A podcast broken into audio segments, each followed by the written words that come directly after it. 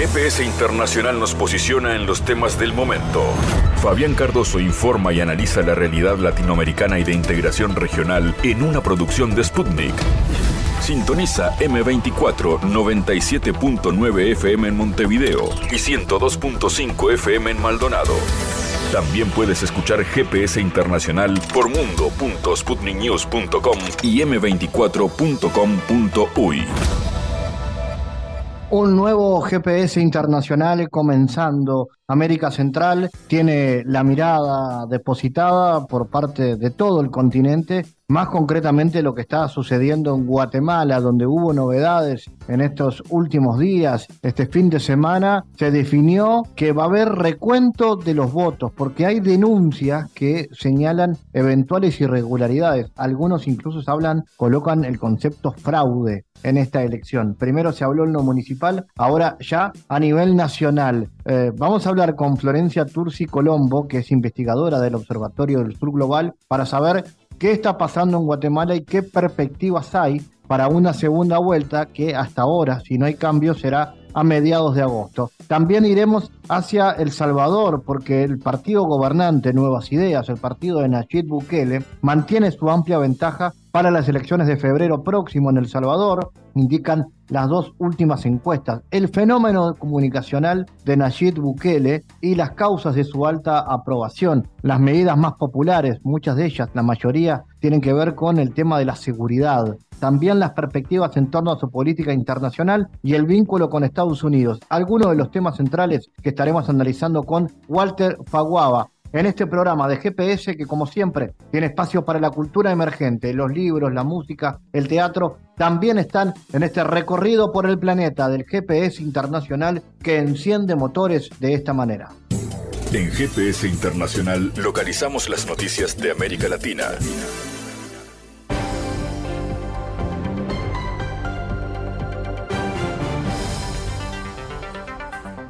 Momento ahora de noticias. La ex primera ministra de Reino Unido, Liz Truss, cobró 115 mil dólares por una visita de cuatro días a Taiwán en mayo de este año, informó el portal Taiwan News. La ex primera ministra británica cobró más de 3,58 millones de dólares neozelandeses, unos 115 mil dólares estadounidenses, por una visita de cuatro días a Taiwán que incluyó un discurso de cuatro horas y reuniones con varios funcionarios del gobierno, publicó el medio. La nota señala que en comparación con otros ex primeros ministros británicos, Truss ganó mucho menos por sus discursos. Según otros documentos de gastos, el discurso de Truss en Taiwán es más lucrativo que otros similares pronunciados el año pasado. Truss arribó a la isla el 17 de mayo, siendo el primer ex líder británico que ha visitado Taiwán en los últimos 27 años. Durante su discurso, instó al actual jefe de gobierno británico a reconocer a China como una amenaza para la seguridad del Reino Unido.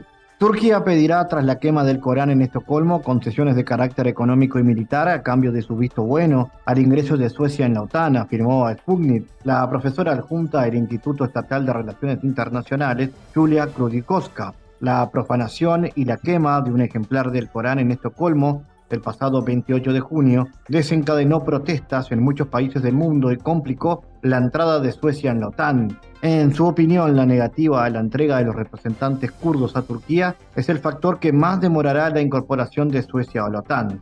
El presidente de México, Andrés Manuel López Obrador, rechazó la política antimigratoria promovida por el gobernador de Florida. Durante el fin de semana entró en vigor la ley SBI 1718, que castiga la migración irregular y a las personas o compañías que dan trabajo o ayuden a los extranjeros que no tengan documentos para laborar o vivir en esta nación. Esta disposición ya ha sido adoptada por diversas organizaciones no gubernamentales, ya que consideran que viola los derechos humanos. El mandatario latinoamericano reiteró que el político republicano busca mantener las políticas contra las personas que migran al territorio estadounidense, contra los malos tratos y el muro fronterizo. También aprovecho para decirle al señor Santi que ayer se destapó. Ya ven que no este, fallé, que toda su politiquería ¿no? de los migrantes era porque quiere ser el candidato del Partido Republicano. Entonces ayer ya se destapó Y lo mismo, lo que aplicó ya en Florida, una política anti-inmigrante, ojalá y los hispanos de Florida despierten y no le den ni un voto.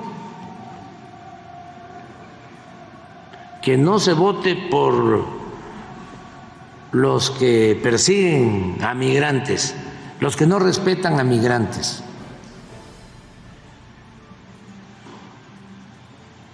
Porque el migrante, como se dice en la Biblia, merece respeto.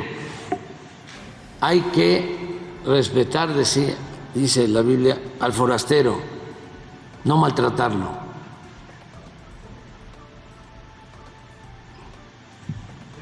Y también este, preguntarle a De Santi, porque una de esas, como son muy hipócritas, eh, puede ser que tenga migrantes trabajando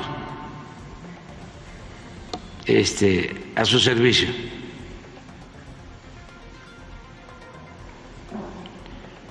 Y luego sacó también lo mismo, lo del fentanilo, pensando que con eso va a, este, a obtener voto.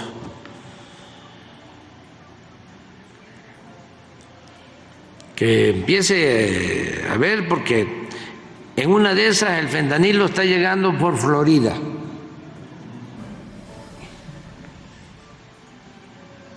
Porque sí llega a Estados Unidos, desde Asia. Eso está probado. Para que no nos estén culpando a nosotros. Primero que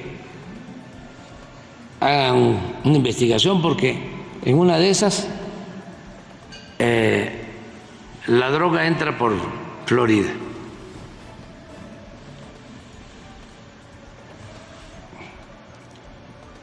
Y eh, tenemos que estar informando, informando, informando, informando a la gente para que no eh, ofendan a México.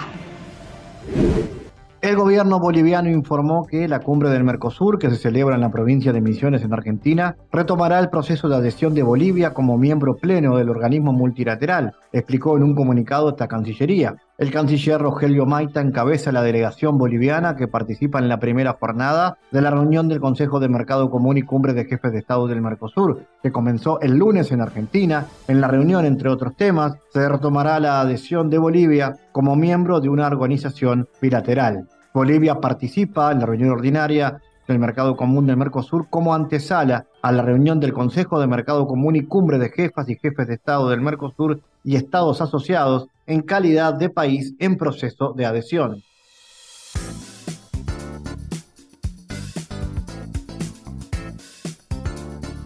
Bueno, Guatemala otra vez nos convoca, porque es noticia. Lo último es que la Corte de Constitucionalidad, que es la máxima instancia de la justicia de Guatemala, ha expresado, mediante un comunicado publicado en la noche del sábado, que había dado lugar a un recurso de amparo que había presentado nueve partidos de centro y de derecha, por lo que ordenó al Tribunal Supremo Electoral suspender la calificación y la oficialización de resultados a efectos de que para la fecha prevista, para la segunda vuelta de la elección presidencial, todo haya quedado debidamente depurado. Son eh, varios partidos, entre ellos el del actual gobierno, el partido Vamos, el sector por el que fue electo el actual presidente Alejandro Yamatei, han presentado este recurso ante el Tribunal Supremo Electoral porque consideran que existe riesgo y amenaza inminente de eventuales fraudes. Vamos a intentar explicar esto, que además se da en el marco de un resultado, por otro lado, sorprendente, por lo que ha sido el pasaje del el candidato Bernardo Arevalo al balotaje, y también por la gran apatía, lo que llevó a que muchos guatemaltecos decidieran no votar en esta elección. Vamos a recibir a Florencia Turci Colombo, que es investigadora del Observatorio del Sur Global, para hablar de estos temas. Primero, Florencia, comencemos por, la, por los resultados de la votación. Fue sorprendente el pasaje a la segunda vuelta del movimiento Semilla, pero a su vez no sorprendente la, apatía por ir a votar, la cantidad de gente que decidió no votar en esta elección. Hola Fabián, un gusto. Bueno, en primer lugar podríamos decir que lo que tenemos hasta ahora, según lo que vos estabas analizando, son los resultados preliminares, porque justamente lo que hizo la Corte Constitucional es suspender la oficialización de los votos, es decir, que no hay una proclamación de un ganador o ganadora oficial por ahora. Lo que sí tenemos son estos resultados preliminares que lo que marcaron es que quien ganó la elección, es decir, quien obtuvo más resultados fue la apatía con un 17% ganó el voto nulo. Después le siguen eh, en primer lugar Sandra Torres de ese movimiento Unidad Nacional por la Esperanza con el 15,69 y luego eh, Arevalo del movimiento Semilla con el 11,8%. Lo cierto es que no es nuevo esta eh, falta de entusiasmo con las elecciones en Guatemala. La participación fue baja, fue del 60,38%, que incluso fue menor que las anteriores presidenciales del 2019, que fue del 61,84%. Eh, y lo que es llamativo todavía es que además para las segundas vueltas electorales la participación incluso suele ser menor. En la anterior segunda vuelta electoral, es decir, en las anteriores presidenciales, la participación fue del 42,7%. Y se espera algo similar este año. De hecho, esto que señalamos de la Corte Constitucional, marcando cierta sospecha de las elecciones por parte del oficialismo, ¿no? De la derecha y del oficialismo de Guatemala que impugnó algunas de las actas, algo así como un 1% de eh, las actas son las que están bajo cuestión por parte de estos sectores de derecha y del oficialismo, ¿no? Se va a dar una segunda vuelta en donde probablemente aumente esta, este, esta baja participación, es decir, vaya a haber menos participación, porque esto también provoca cierto rechazo a la forma en la que se maneja eh, la institucionalidad política eh, allí en Guatemala. De hecho, llama la atención que incluso eh, aquellos que fueron a observar las elecciones, incluida la OEA y la Unión Europea, estuvieron en contra de esta, de esta no proclamación, es decir, de, suspender la oficialización de los resultados. Digo, hablo del, de la OEA y de la Unión Europea porque uno podría calificarlos como más de derecha, ¿no? que, que de izquierda pero incluso eh, en ese aspecto también estuvieron en contra de esta medida, que además provocó distintas movilizaciones, incluso en apoyo de, eh, de, este, de esta frenada de la elección, como también de rechazo, ¿no? Arevalo eh, convocó a su movimiento a expresarse en rechazo a esto que está haciendo la justicia, que justamente, si hablamos de justicia en Guatemala, bueno, hay varias sospechas en este manejo, dentro de, dentro de ellos desde el 2018 a la fecha, muchos periodistas han denunciado persecución judicial y eh, al menos 30 periodistas se han exiliado por parte de esta persecución judicial que hay en el país. Lorenzo, ¿qué explicaciones hay para esa apatía? ¿Por qué la gente de Guatemala, los ciudadanos de Guatemala, eh, no confían en el sistema político y deciden no, no votar? Bueno, desde la vuelta a la democracia, hace ya casi 40 años, han sucedido distintos presidentes. Podríamos decir que en general la población guatemalteca siempre ha votado por un cambio político, ¿no? Pues, siempre ha eh, apoyado a aquel candidato o candidata que representaba el cambio. De hecho, esta elección lo que expresa también es eso, ¿no? Los dos que, que, en teoría pasaron a la segunda vuelta, que son Torres y Arevalo, eh, representan un cambio respecto al actual gobierno y a las políticas que se vienen aplicando desde distintas perspectivas, ¿no? Torres es más, eh, busca más una mano dura y, un, y una especie de buquelización. De, Guatemala, ¿no? Así como en El Salvador. Y Arevalo es más, eh, surgió de las movilizaciones que se dieron en el 2015 eh, en contra de eh, los partidos tradicionales y de la corrupción y representa por ahí más un discurso justamente anticorrupción y antipartidos tradicionales. Pero podemos decir que en general el cambio es lo que se busca elección tras elección. Pero lo que ha sucedido, digo, desde la vuelta a la democracia, es decir, del 86 a ahora, es que todos los candidatos han decepcionado. Es decir, que al llegar al gobierno han aplicado las mismas medidas. Y esto quedó justamente claro en ese estallido que mencioné que fue el del 2015, de donde surgió ese movimiento Sevilla, semilla del cual eh, es representante Arevalo, eh, en donde se produjeron multitudinarias manifestaciones en contra de la corrupción de estos gobiernos, que era denunciado incluso por la Comisión Internacional que se había conformado en 2016 eh, con el objetivo de investigar. Esa comisión internacional que había sido creada por Naciones Unidas con el gobierno de Guatemala había expuesto las alianzas que se habían dado entre políticos, empresarios, miembros del crimen organizado, donde también la justicia tenía su, pata ahí, eh, y que fue eh, que lo que hizo en 2000, 2016, si no me equivoco, 2000, sí, 2016, 2018, lo que hizo el presidente Jimmy Morales fue terminar con esa comisión. Es decir, eh, fue avalar la impunidad de aquellos delitos en los cuales los presidentes y distintos empresarios estaban siendo investigados por eh, la corrupción que había. Por lo cual, esto profundizó esa apatía. En un momento de bastante ebullición que eran esas manifestaciones, bueno, terminó siendo ocultado por la misma complicidad del gobierno y que luego la elección eh, años después de Jean Mattei, es decir, terminó siendo exactamente lo mismo. Jean Mattei eh, vino gobernando eh, con, un gabinete de empresarios y extendiendo lo que es la militarización de los municipios, justamente buscando luchar contra el crimen organizado que en Centroamérica está bastante presente.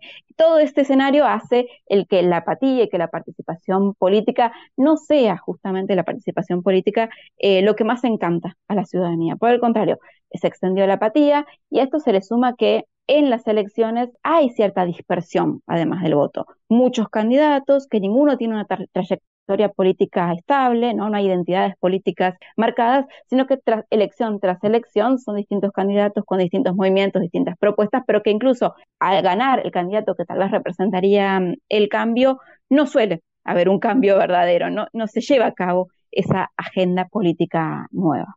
Y sin duda este tipo de hechos, como los que se están dando ahora, refuerzan esa idea de apatía. Es difícil que la población de Guatemala pueda recuperar la confianza en un sistema político que reacciona así.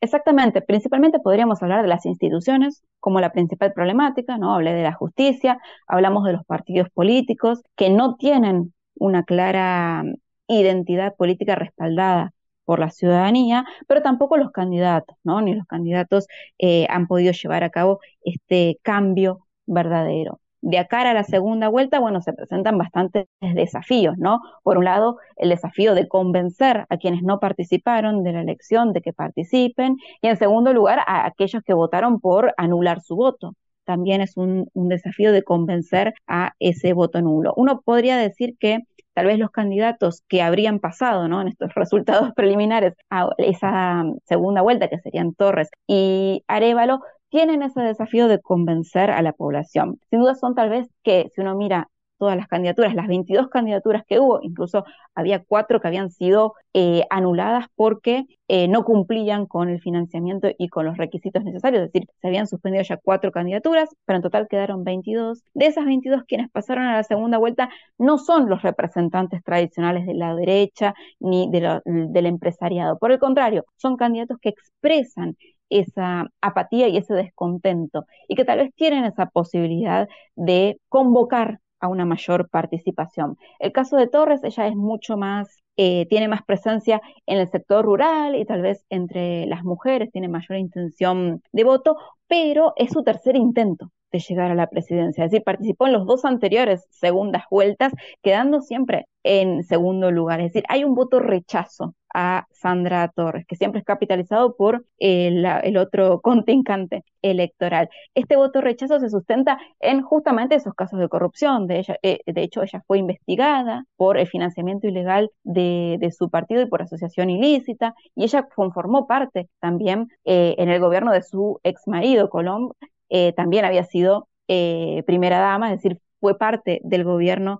en aquellos años. Y el caso de Arevalo es tal vez la sorpresa de la elección y eh, el movimiento Semilla, como dije, también representa esta idea de cambio y de lucha contra la corrupción de lo que surgió en 2015. Bueno, hay que ver cómo ellos eh, hacen esta nueva campaña de cara a la segunda vuelta para convocar y para poder generar cierto encanto en la población, que de verdad ese lazo entre la política y la población está eh, realmente roto. En ese escenario, ¿cómo eh, analizas lo que venga ahora? ¿Te está esperando lo que el Tribunal Electoral realice, que son instancias de revisión de alguna manera de los, de los votos, una especie de nuevo escrutinio? Eso es lo que sucede. ¿Qué puede pasar ahí? ¿Qué, qué futuro se puede prever?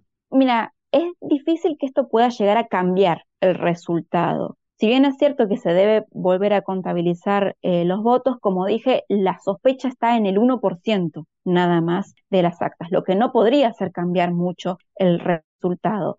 Eh, sin dudas, ningún candidato va a ganar en primera vuelta, ya que los resultados de todos han sido muy bajos. Y lo que sucede es tal vez eh, la diferencia entre Arevalo y quien quedó en tercer lugar, que es el candidato oficialista eh, de Vamos, Manuel Conde. Pero hay una diferencia de 200.000 votos entre Arevalo y eh, Conde, lo cual es raro que esa diferencia pueda revertirse con ese 1% que estaría siendo eh, revisado. Y además, esto que los distintos observadores internacionales han dicho que es absurda esta, esta suspensión del cuento de votos hasta que se revise esto. Es simplemente una medida para hacer caso a eh, lo que se está impugnando, ya que son muchos los partidos que hacían, que hacían este pedido, pero que sin dudas yo creo que no va a terminar de cambiar el resultado y que vamos a tener en eh, agosto una segunda vuelta electoral entre Sandra Torres y Bernardo Arevalo. ¿Puede haber cambios en el resultado en la eh, elección en la ciudad de Guatemala, donde ahí también había disputa, verdad?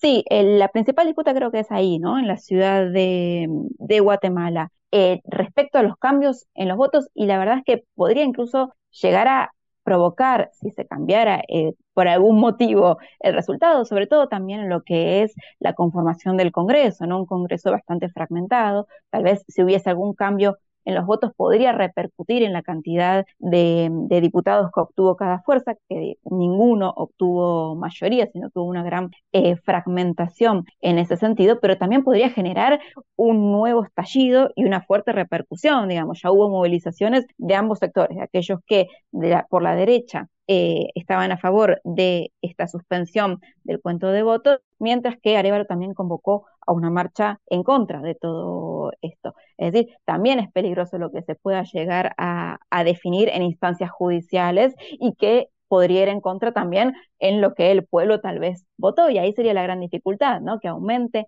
este rechazo popular a la política. Florencia Turci Colombo, del Observatorio del Sur Global, gracias por tu análisis sobre Guatemala. Muchas gracias, Fabián. Analizamos los temas en GPS Internacional.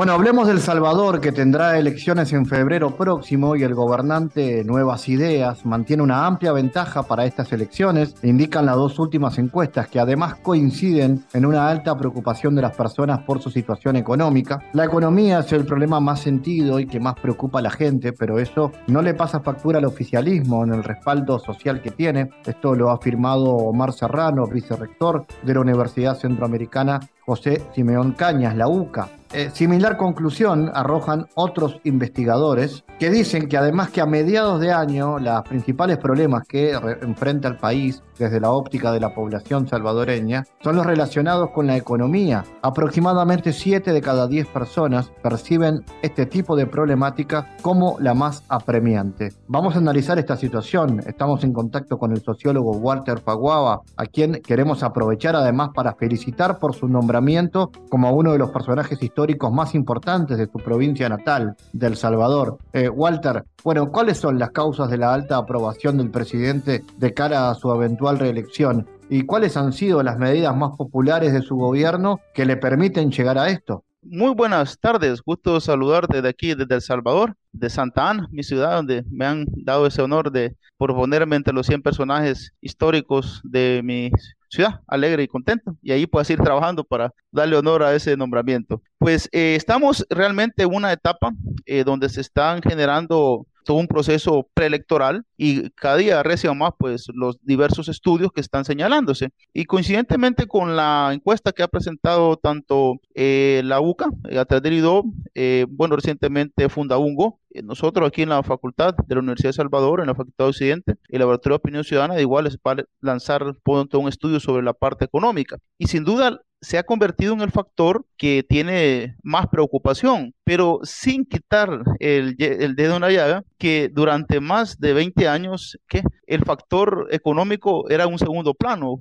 y es que el tema de la violencia, como lo señala el IDU, que es un centro de investigación que ya tiene años, de estar analizando la opinión pública, eh, valoraba que que se ha transformado una, un tema que desde 1996-97 hasta 2021 aproximadamente 22 era la principal preocupación, la seguridad. Ahora todo esto, por supuesto, ha involucrado, digámoslo de esta forma, un cambio en la, en la forma en que se va a encarar los procesos políticos en el país. De hecho, el presidente Bukele, que corre por una reelección, eh, la cual tiene un amplio consenso social, digamos, diversos sondeos, encuestas, y, la población, si les pregunta, está valorando que sí, aunque con una también discusión jurídica y con estos temas de América Latina distintivos, pues también en, en vilo. Pero más que eso, existe dentro de la valoración y el y la imaginario colectivo eh, un apoyo casi total a la, a, la, a la reelección del presidente Bukele, independientemente cuál sea la situación jurisprudencial y el debate que se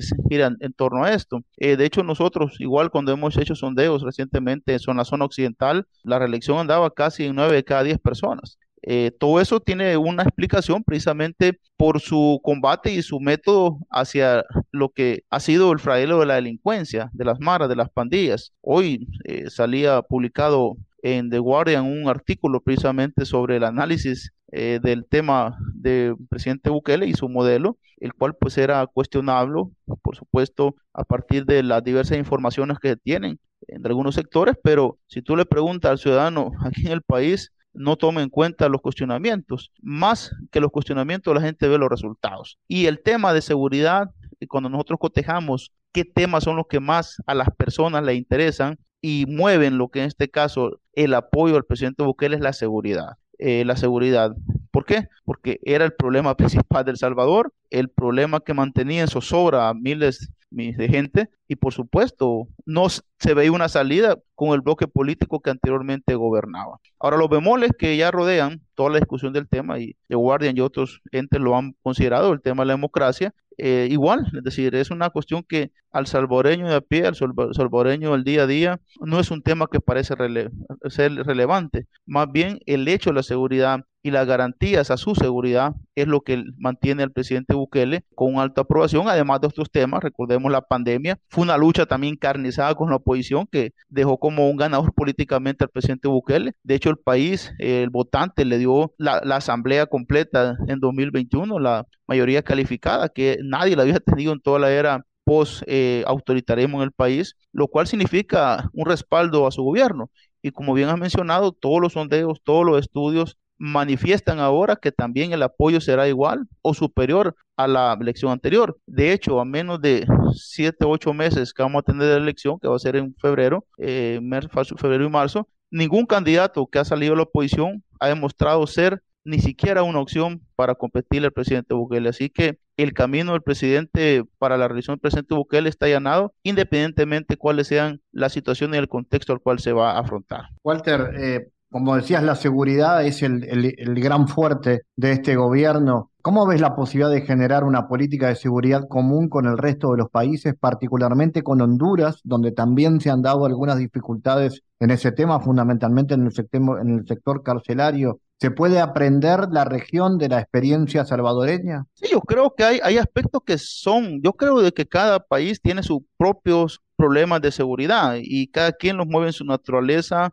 según sus circunstancias. Honduras, conociendo un poco la situación y aparte que es vecino nosotros y un poco hemos estudiado la zona, parece que hay un, un, nivel de organización criminal más complejo, por supuesto. No vamos a decir que aquí no lo habría en El Salvador, pero eh, todavía parece que la transición de gobierno no ha sido suficiente. Xiomara, eh, la presidenta Xiomara no ha podido engranar la política de seguridad y es que hay que ser muy honestos. El tema de seguridad a todos se le ha salido la mano.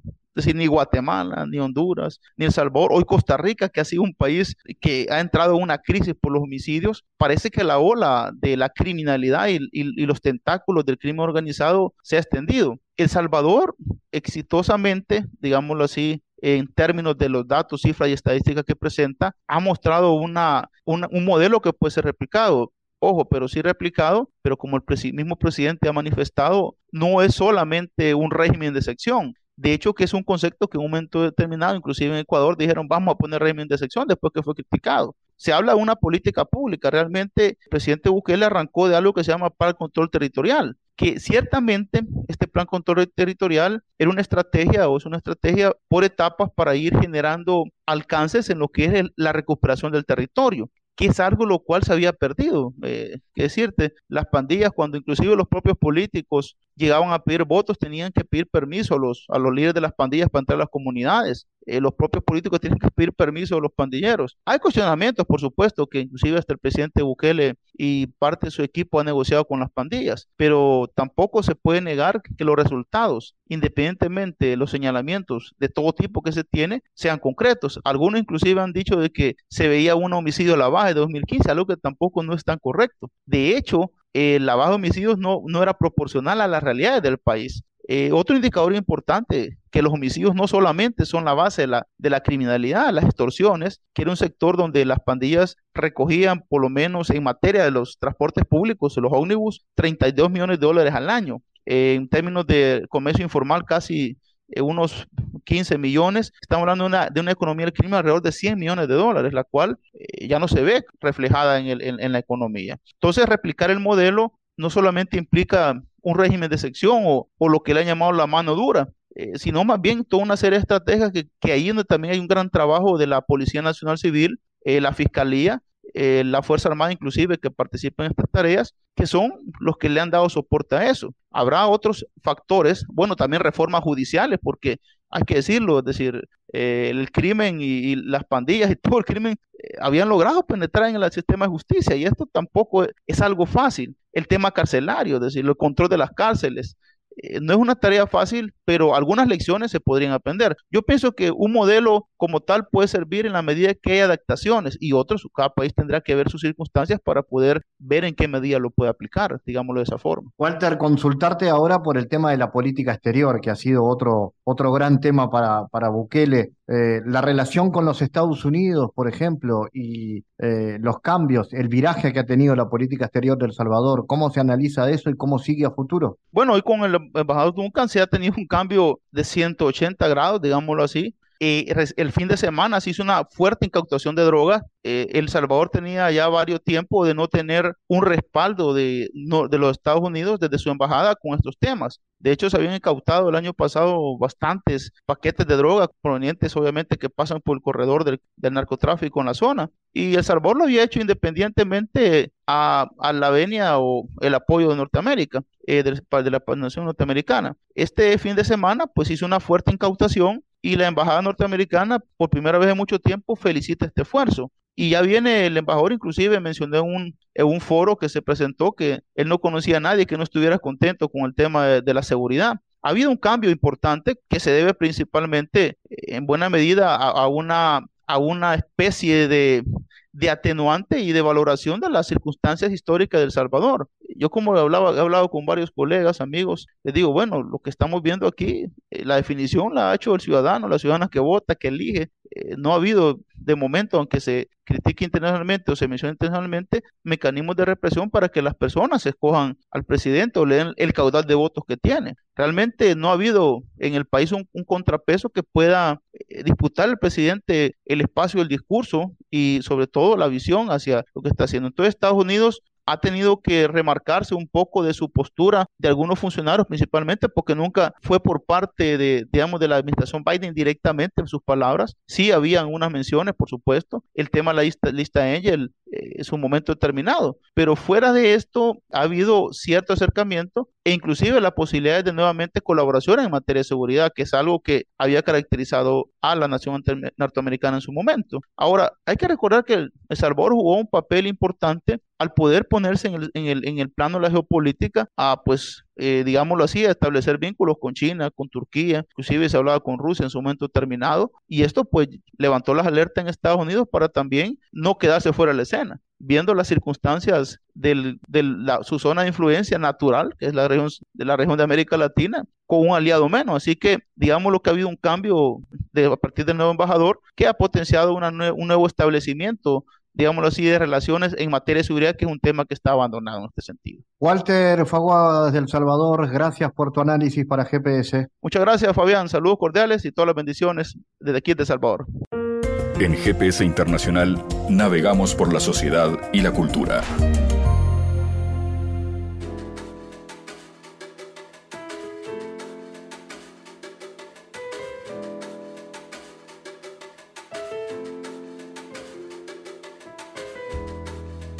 Bueno, luego del éxito rotundo que tuvo en su primera temporada, vuelve en las vacaciones de julio y a la sala Hugo Balso del Sodre la obra para toda la familia, la increíble historia de Lucía, su padre y un chancho volador. Esto va a ser durante vacaciones del 19 al 23 de julio en dos horarios. Eh, bueno, vamos a conocer más con Damián Barrera, eh, que es el eh, responsable de este espectáculo. Contame, Damián, ¿de qué trata y cómo analizas la importancia de este tipo de obras, ¿no? que tienen además un planteamiento de carácter para divertir y, también conceptual en las vacaciones de julio? Buenas, ¿qué tal? ¿Cómo andas? Eh, bueno, gracias por la invitación. Y mm, te cuento, el espectáculo tiene bastante tiempo de elaboración eh, ya que el primer boceto se escribió hace 10 años y después se fue modificando hasta llegar al, texto que tenemos hoy. Y fue mutando a partir de, muchos factores, este, pero sobre todo el hecho de la necesidad de contar esta historia de un personaje que es un personaje familiar, porque el chancho Julián, que es un chancho con alas, nació en, en el seno de mi familia cuando mi padre nos contaba historias eh, cuando estábamos de campamento este, con un grupo de amigos. Y después ese personaje se fue trasladando a, todos los eventos que compartíamos juntos. Entonces para mí era como un personaje muy importante. Y después fueron pasando muchas cosas, entre ellas eh, algunas de carácter personal con, con, mi hija y demás. Y en determinado momento elegí usar el personaje para, para hablar de determinada cosa. Eh, y en este caso tiene que ver con Em, la comunicación entre padres e hijos. A veces es difícil eh, darse cuenta de que los niños tienen una opinión propia y que a veces los adultos subestimamos esa eh, opinión y creemos que se tiene que hacer lo que, lo que yo digo porque soy el adulto y demás y dejamos a veces de escuchar cuáles son las necesidades de los niños y, y no está bueno. A veces vamos con el piloto automático, ¿no? Y, automático y creemos que que esa es la forma de educar este, y no nos damos cuenta que, tenemos una persona que también tiene una opinión, que también tiene un sentir, que también tiene cosas para decir y, bueno, de, esa, de eso trata la historia. Contada también a través de, de un mundo fantástico, porque estos dos personajes, padre e hija, se internan en, en un mundo paralelo, por decirlo de alguna forma, con personajes alucinantes, entre ellos un caracol gigante, un hombre caracol gigante, una planta carnívora amigable, en este caso también de un tamaño enorme, eh, la guardiana de los sueños. Este, y en este mundo fantástico lo que hacen es coincidir por primera vez, padre e hija, y, y van a tener obligadamente que escucharse mutuamente para poder llevar adelante la aventura y el desafío que los encuentra. Y de eso trata la historia, eh, de contar una historia de amor, una historia de, de, comunicación entre padres e hijos y al mismo tiempo embarcados en una historia fantástica, en un mundo fantástico. Eh, aparecen por ahí los, los, títeres, ¿no? Que tienen un papel clave en todo esto. Y, te quería preguntar sobre qué vínculo y, qué efecto generan los títeres en la imaginación de los niños y en los mundos de hoy, donde todo es digital y hay que competir con la tecnología, ¿cómo siguen ahí? ¿Cómo resiste esa creación artística que tiene mucho de, arte ¿no? y, de manualidad? Sí, totalmente. Mira, yo tuve la, posibilidad y la suerte de vivir en España durante unos años y de trabajar como actor. Y en determinado momento, eh, cuando me mudé de ciudad, de Valladolid a Madrid, este, me quedé sin, sin trabajo y, y, pude encontrarme con una persona que era un profesor de, arte en una escuela de teatro en Valladolid, este, el cual me, habían recomendado, este, y le di mi currículum por si necesitaba cualquier cosa y justo entraba un trabajo. Y él es el responsable de, una productora de televisión con este, muñecos. Entonces, eh, la productora hacía series para niños con muñecos en televisión, inspirados o eh, él había trabajado con Jimmy Henson, este, el creador de los Muppets y de otras series fantásticas este, televisivas que, seguro todos tenemos alguna en algún momento de nuestra vida. Y entonces eh, para mí lo increíble era poder generar muñecos que parecieran reales. ¿Por qué? Porque la televisión descubre fácilmente todos los, este, todo lo falso o todo lo que no es real, con lo cual los detalles en los muñecos que hacíamos eran muy realistas para que los personajes que, hacíamos parecieran eh, con vida. Incluso el cuidar el tipo de expresión que tenían los personajes para que cuando la cámara los captara pudieran transmitir eso, el que estar presentes eh, con vida y demás. Y entonces eh, a la hora de empezar a trabajar para niños en teatro dije, obviamente esto es un recurso que aprendí durante un buen tiempo y que puedo aplicar en mi trabajo. Entonces, em, desde el primer espectáculo que fue Señor M, que fue un muñeco también de gran porte, un monstruo amigable, eh, la idea era siempre el generar en, el público la, duda, por lo menos por un momento, de pensar si el personaje que estaban viendo era real o no. Y eso lo conseguimos, afortunadamente, y también obviamente está la convención del teatro, donde este, espectadores y, actores y actrices, eh, podemos encontrar la forma donde comunicar justamente eso. ¿Qué pasa si esto está sucediendo de verdad? ¿no? Y eso lo hemos trasladado a lo largo de los años en los espectáculos que hemos hecho y en este también. Por eso aparece eh, esta planta carnívora gigante que, que, bueno, que en principio puede llamar la atención, pero después eh, se dan cuenta que es un, personaje muy lindo y agradable. Después hay otro personaje que no es tan agradable, por ejemplo, que es una serpiente eh, de 6 metros de largo eh, y demás, con unos ojos brillantes de color verde que causa como una sensación de qué está pasando. Este, y justamente esa es la idea, ¿no? Generar con muñecos situaciones donde quienes los ven, bueno, pase algo, sientan algo, este, les transmita algo más allá de, lo habitual. Y por suerte lo hemos podido conseguir. Y creo que este, el teatro para títeres es, un recurso que no pierde vigencia, aún con las nuevas tecnologías y demás. Los niños me parece que están por momentos descreídos en realidad de todo porque creen que saben todo a la hora de verlo a través del dispositivo digital pero no es así eh, cuando se encuentran con un personaje de estos y, se sorprenden y se maravillan al mismo tiempo. Entonces esa es la idea. Obviamente que también contamos con gente que, hace fantásticamente bien su trabajo, en este caso Ricardo Rosa y Agustín Ravelino, quienes han hecho personajes maravillosos para esta obra y los disfrutamos todos. Bueno, ¿y qué otros planes futuros, Damián? Más allá de esta experiencia que se viene ahora para vacaciones, ¿hay otras ideas? Eh, bueno, ideas hay siempre en la vuelta, hay muchas cosas, eh, pero nada, nada definitivo. Este, llevará un poquito más de tiempo. Lo que sí, este, por lo pronto, con el espectáculo tenemos la suerte de poder presentarnos ahora en el Festival Rodamundo, que se va a hacer este, en septiembre y lo vamos a estar haciendo nuevamente en la Sala Balso y también en, el Centro Cultural Artesanos en Peñarol. Y después también eh, posiblemente podamos hacer alguna función en, en, otro festival, eh, pero todavía estamos en tratativas y viendo demás, pero esperemos que el espectáculo tenga larga, larga data y continuidad sobre todo. Damián, gracias y felicitaciones. Nos estamos encontrando entonces en julio. Bárbaro, gracias. Eso, dejar nuevamente la invitación hecha para este, la sala Balso en el auditorio del Sodre a partir del 19 al 23 eh, a las 15 y 17 horas. Así que muchísimas gracias.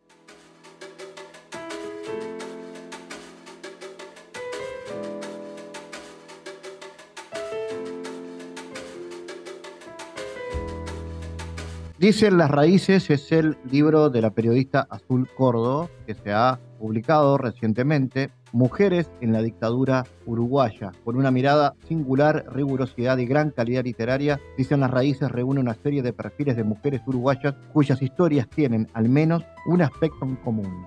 Todas fueron signadas por la oscuridad de la dictadura y sus silencios punzantes, la periodista investigadora Azul Cordo recorre varios testimonios, algunas de los nombres de las voces que vamos a compartir en este encuentro, eh, muy importantes en la historia, como Luisa Cuesta, Verela Herrero, Verela Herrera, Mariana Zaffaroni, Gloria Álvarez, Circe Maya, entre otros. Vamos a recibir a Azul aquí en GPS para que nos cuente sobre el trabajo. Azul, eh, bueno, ¿qué disparó toda esta investigación y qué te encontraste buscando estas historias de mujeres? Bueno, gracias Fabián primero por la invitación. Bueno, parte de, de pensar este libro tenía que ver con, con los 50 años que se cumplen, que se cumplieron hace pocos días del golpe de Estado en Uruguay. Y bueno, y pensar también en poder destacar eh, historias de mujeres, sobre todo, que es una mirada y es un foco sobre el cual no se suele poner, ¿no? La mirada ni pensar investigaciones al respecto. En general, como que todavía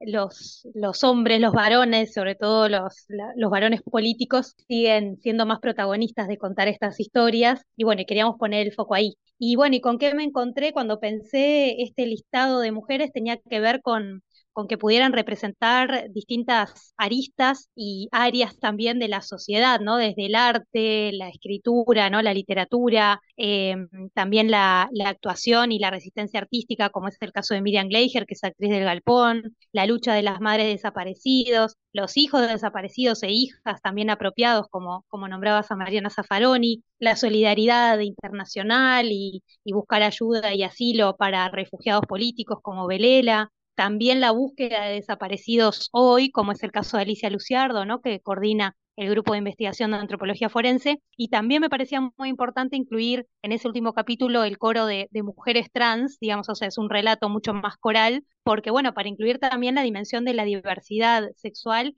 y de otras aristas de persecución en la dictadura que tenían que ver directamente con la identidad de género, ¿no? Así que con eso me fui encontrando y con mujeres, excepto, digamos, en el caso de Luisa Cuesta y de Gloria Alves, todas las demás están vivas, con ellas pude hablar, son mujeres que están activas hasta hoy, que siguen creando hasta el día de hoy, Así que bueno, también me encontré con eso, con un compromiso que sigue hasta el presente, ¿no? Por, por, la, por los derechos humanos. Azul, ¿y qué diferentes fueron tratados las mujeres y este tipo de mujeres durante la dictadura a los hombres? Digamos, eso me imagino que fue como tu, tu leitmotiv para investigar, pero ¿con qué te encontraste? Bueno, sobre todo con, me parece que en el caso de Uruguay hay una construcción de la memoria de las mujeres que ha sido eh, creada desde las propias protagonistas, lo cual es muy interesante y es bastante mm, destacable y excepcional en la región, ¿no? Por las propias expresas políticas, exiliadas, militantes que estuvieron en la clandestinidad también, que se reúnen a mediados de los 90 a decir, nosotras también tenemos que contar nuestra historia, ¿no? Este, este libro quiere entrar en diálogo también desde un lugar diferente con esa tradición más testimonial que hay sobre las memorias del pasado reciente en general, de varones y mujeres, eh, eh, militantes, expresos políticos sobre todo, pero también decía, entrando desde otro lugar porque es desde una creación propia, digamos, quien, quien escribe, que vengo a ser yo, lo hace desde un lugar, desde otra generación, no implicada en esa militancia, con otras preguntas, y también no es un relato testimonial, son perfiles de estas mujeres, ¿no? ¿Con qué me encontré? Bueno, con esto, por un lado, con, testimonios, con literatura, con historia hecha por mujeres, con muchos archivos, con poder hablar con familiares, amigos, este, compañeros y compañeras de militancia de estas mujeres. Y la diferencia me parece que es eso también desde, desde dónde podemos reivindicar las luchas de estas mujeres que tenían que ver con unas tramas mucho más desde las bases, ¿no? Para, para esto, para la resistencia a la dictadura y también para la organización cotidiana. En esto que ahora se habla tanto de cómo las mujeres sostenemos la vida y pensamos las políticas de cuidados, en estos años, digamos, hace 50 años atrás quizá no se hablaba en esos términos, pero obviamente eso ya pasaba. Entonces me encontré con poder eh, preguntar y describir cómo estas mujeres hacían redes, tejían redes para, para sostener la vida, ¿no? Muchas de ellas teniendo sus maridos presos, sus hijos presos, y de repente encontrarse con, con un cambio muy abrupto en sus vidas. También muchas de ellas presas políticas o exiliadas o destituidas, como es el caso de Circe, ¿no? Que no solo tiene a su marido preso, sino que después cuando el marido recupera la libertad, ella es destituida en su cargo docente. Entonces, sobre todo me encontré con eso, con unas historias de mucha trama entre mujeres para de solidaridad y de pensar juntas cómo seguir adelante. Y hay en esas historias íconos en cuanto a la, a la búsqueda de la verdad ¿no? y de la justicia, la, la historia de Luisa, pero también la de Belela, ¿no? que fue eh, protagonista absoluta también en esos, en esos tiempos, hasta hoy, digamos, ¿no? Sigue siendo una voz en cuanto a derechos humanos reconocida a nivel internacional. Sí, totalmente. Y ahí el desafío estaba en cómo contar las historias de estas mujeres que, que a priori parecieran como muy conocidas. Entonces ahí tratar de buscar datos que por ahí no encontremos en otras, en otras entrevistas a ellas o en otras investigaciones o perfiles escritos o documentales sobre ellas, ¿no? Poder esto de hacer otras preguntas, tratar de como siendo parte de otra generación, yo nací en el 85, esto, poder hacer otras preguntas o también volver a hacer preguntas muy básicas, ¿no? Como desde cómo empezaron sus luchas, qué pasó en otros escenarios, sacarlas un poco de, ese lugar de íconos también, o sea, reconociendo justamente que son unos símbolos importantísimos en, en la construcción de la democracia, inclusive en nuestro país, bueno, también pensar más desde, desde la dimensión cotidiana, cómo llevaron adelante estas luchas y cómo se fueron constituyendo como referentes de, este tipo de, luchas políticas, ¿no? Y el caso de Alicia Luciardo, por ejemplo, tiene hoy un papel importante, de repente también con un pasado reciente distinto, porque hasta hace unos años quien dirigía el equipo de antropólogos era un hombre, José López Más, que tenía un perfil muy, muy alto, ¿no? Y bueno, hoy Alicia está teniendo también su, su repercusión por un trabajo que consiste definitivamente en hurgar la memoria. Totalmente, y haciendo una coordinación me parece también muy diferente respecto de la que tenía López Más, y en eso sigue habiendo sorpresa a nivel inclusive de la opinión pública y, de ámbitos más cercanos a, la investigación, inclusive sobre el pasado reciente, de cómo Alicia lleva adelante esta coordinación, ¿no? Ya de por sí pararse como una, como una coordinadora, posicionarse desde ahí y construir equipo, y justamente no tener un perfil tan alto, trabajar muchas veces a la par del, equipo que coordina, eh, ejercer eso, otro tipo de liderazgo, también habla mucho de una, de una construcción construcción política sobre cómo se quiere construir ahora esta búsqueda de, memoria y, de, y también de buscar efectivamente a detenidos desaparecidos. En el caso de Alicia es interesante porque eh, justamente yo lo hablaba hace, hace pocos días con ella cuando le alcancé el libro, porque hablábamos de, de la visibilidad que había tenido ahora con este último hallazgo que según las últimas informaciones, sería una mujer, además la primera mujer que se encontraría o sus restos aquí en, territorio nacional, pero además cómo, cómo se le había dado visibilidad a ella cuando ella también estuvo, bueno, además de que forma parte del equipo desde hace muchos años, eh, más de una década. También es cierto que ella ya era coordinadora del GIAF cuando fue el anteúltimo hallazgo, el de Eduardo Bleyer. Y sin embargo, yo creo que este hallazgo ha pegado mucho más en la opinión pública también por una cercanía con la fecha justamente del aniversario del golpe, en los días previos a este acto de reconocimiento del caso de las muchachas de Abril y de Luis González y Oscar Tacino. O sea, estamos en momentos también muy muy álgidos y muy de sobre la herida, ¿no? Sobre la llaga. Estamos como reflexionando también mucho en este momento sobre el tema. Entonces, en ese sentido, me parece que ahí se le da otro valor también el poder conocerla a ella para interesarse más también en, este capítulo del libro y resignificar mucho eh, distintas cuestiones que ella describe en ese capítulo sobre cómo ella lleva adelante este trabajo, ¿no? Que no es solo aquí en Uruguay, ella está muy implicada también en luchas en búsquedas, perdón, de desaparecidos en América Latina, está muy vinculada al equipo de antropología forense de Argentina, tiene búsquedas en México, coordina laboratorios de búsqueda de migrantes desaparecidos y asesinados en Centroamérica. Así que bueno, me parece que en ese sentido es un perfil interesante para conocer justamente ahora. Azul, ¿te quedaron historias por contar? Sí, totalmente. Eh, estoy muy interesada en seguir investigando en particular las memorias de las mujeres, de las peludas, ¿no? De, las marchas cañeras. Quiero conocer mucho más sobre ellas, que ahí también han habido grandes referentes masculinos y por supuesto que conocemos la historia de Chela Fontora, ¿no? Que, que vale la pena mencionarla aquí, o de también eh, Estefanel, ¿no? Eh,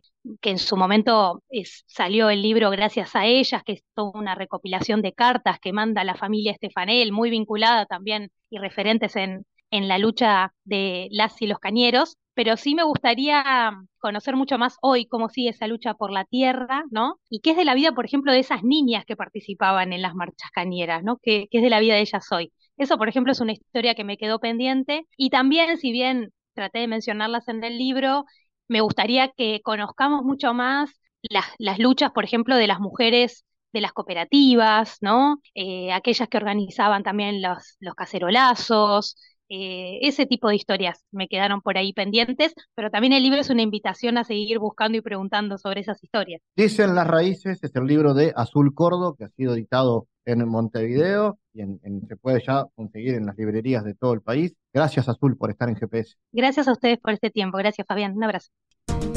El mundo en GPS Internacional.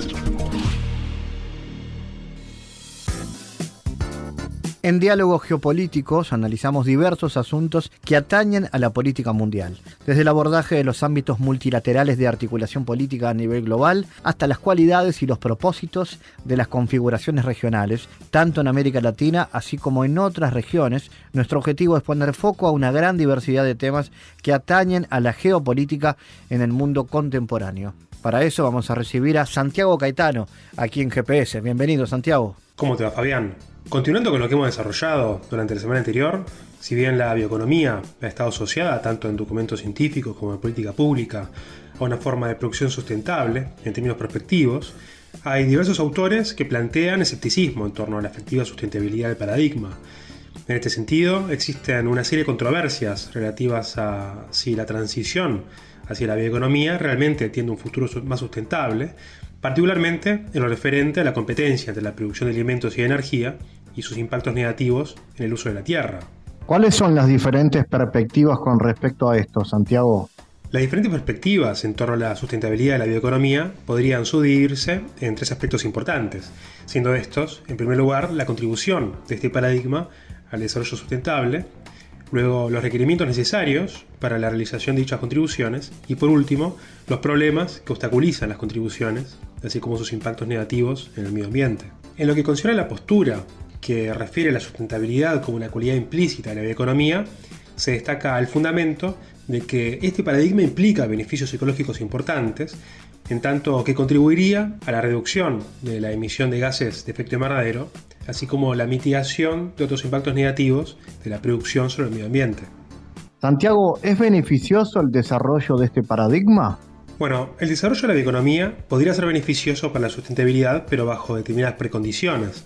Por un lado, se plantean beneficios en lo relativo a la producción sostenible de commodities, fertilizantes y energía, por medio de la promoción del cuidado de la biodiversidad, lo cual contribuiría a la configuración de una sociedad eh, sustentable y más equitativa. A su vez, hay quienes ubican el foco en los problemas relacionados con la sustentabilidad de la producción de biomasa y biocombustibles, así como el uso de la tierra, para lo cual se necesitaría forjar estrategias de políticas públicas a los efectos de reducir el impacto medioambiental, aumentando la sustentabilidad en la producción agrícola y asegurando prácticas productivas sustentables. Gracias Santiago por tu aporte a GPS Internacional. Gracias Fabián, hasta la próxima. GPS Internacional, una producción de Sputnik con la producción periodística de Santiago Caetano, siguiendo los temas más importantes de la agenda latinoamericana y con visión global. Esta producción de Sputnik que se despide y que nos invita también a que nos sigan a través de las redes sociales. En Twitter somos GPS Inter y estamos también en Facebook, GPS Internacional. Fabián Cardoso en GPS Internacional junto a los protagonistas analizó la realidad. Una producción de Sputnik por M24, 97.9 FM en Montevideo y 102.5 FM en Maldonado. Que puede volver a escuchar en mundo.sputniknews.com y m24.com.uy.